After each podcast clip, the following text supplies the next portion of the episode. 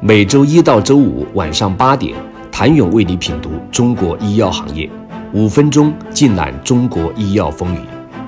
喜马拉雅的听众朋友们，你们好，我是医药经理人、出品人谭勇。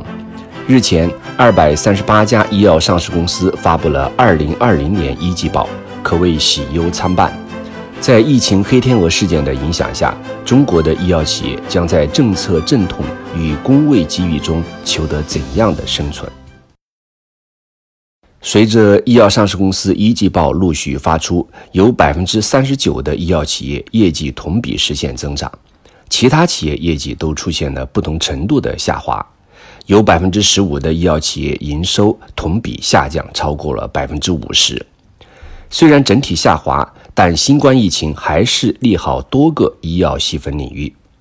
一些抗疫药物及医疗器械企业一季度业绩十分亮眼，比如生产检测试剂盒的华大基因，一季度盈利同比增长了百分之三十五到四十五；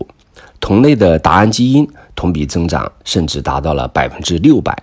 我国呼吸机生产头部企业迈瑞医疗一季度盈利同比增长百分之二十五到三十五。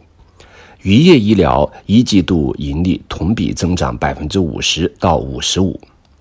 疫情中被钟南山院士频繁提及的莲花清瘟胶囊的生产企业以岭药业，一季度净利润同比增长百分之五十到百分之六十。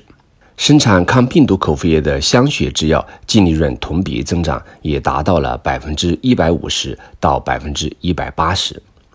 有几家欢乐就有几家愁。同样是医疗器械企业，以植入器械为主的乐普医疗因医院门诊量、手术量显著下降，其净利润同比下降了百分之三十四。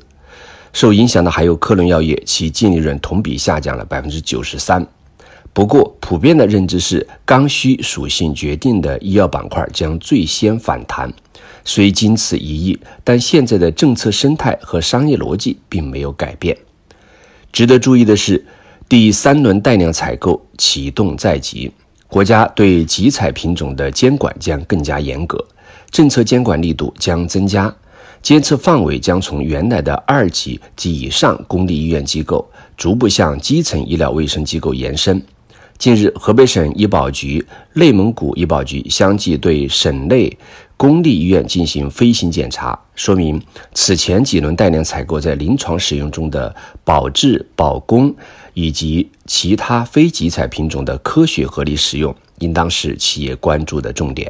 疫情将会催化行业资源进一步向优质企业集中，行业淘汰赛加速。好消息是，此次全球公共卫生事件之后，各国在医药创新、疫苗研发、检测试剂研发方面的投入都将大幅增加。